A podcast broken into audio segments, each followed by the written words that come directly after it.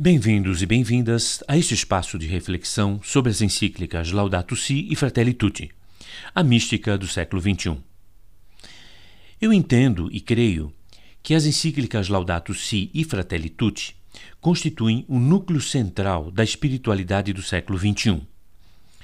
A destruição da nossa casa comum é um desafio para toda a nossa humanidade e um enorme desafio à nossa espiritualidade porque afeta justamente o passo primeiro de Deus, a criação.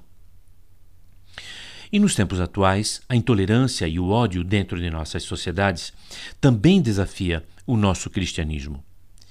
Ser cristão hoje implica em incorporar a defesa da criação e da solidariedade humana como a expressão do cristianismo no século XXI. O que preocupa profundamente é o fato de que a palavra cristão tem servido para qualquer situação em nossa sociedade.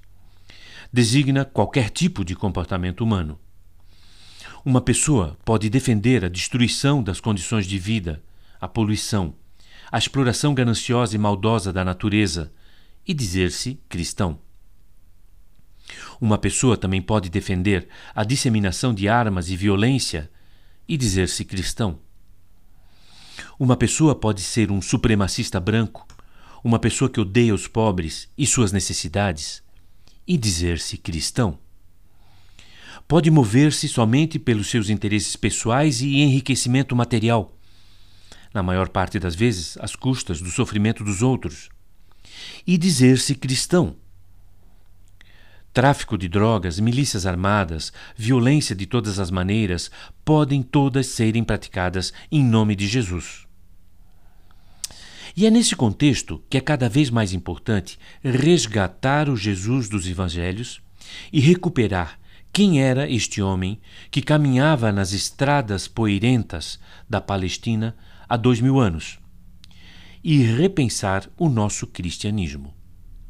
Jesus certamente não seria cristão nos moldes praticados em muitos ambientes. É curioso pensar que Jesus Cristo não seria cristão e estaria em profundo conflito com muitas das facetas do chamado cristianismo.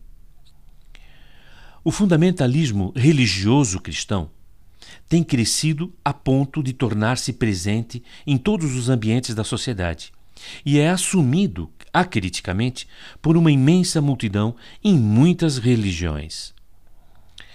Sua presença na política é um dos piores aspectos deste fenômeno. Os chamados cristãos na política têm, em sua maioria, uma agenda antinatureza e anti-humana.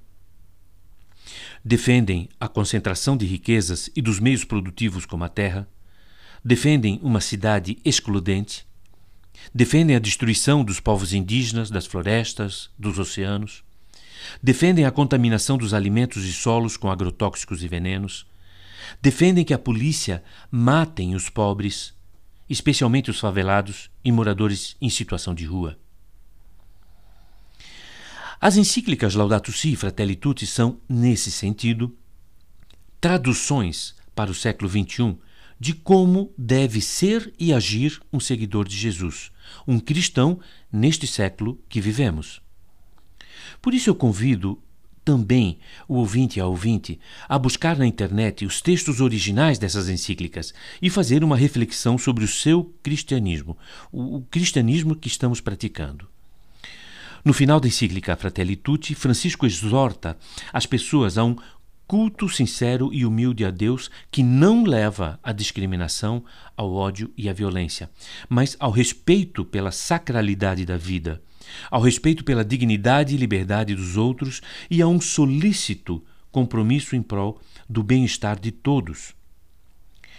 Cada um de nós, continua o Papa, é chamado a ser um artífice da paz, unindo e não dividindo, extinguindo o ódio em vez de o conservar, abrindo caminhos de diálogo em vez de erguer novos muros.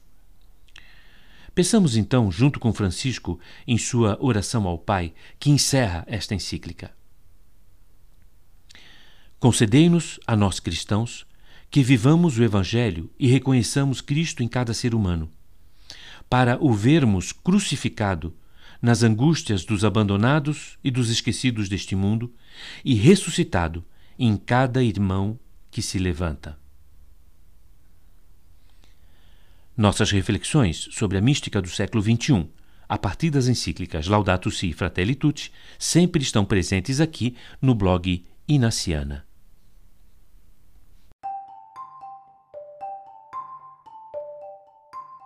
Você ouviu Mística do século XXI, reflexões a partir das encíclicas Laudato Si e Fratelli Tutti, por Luiz Fernando Merico.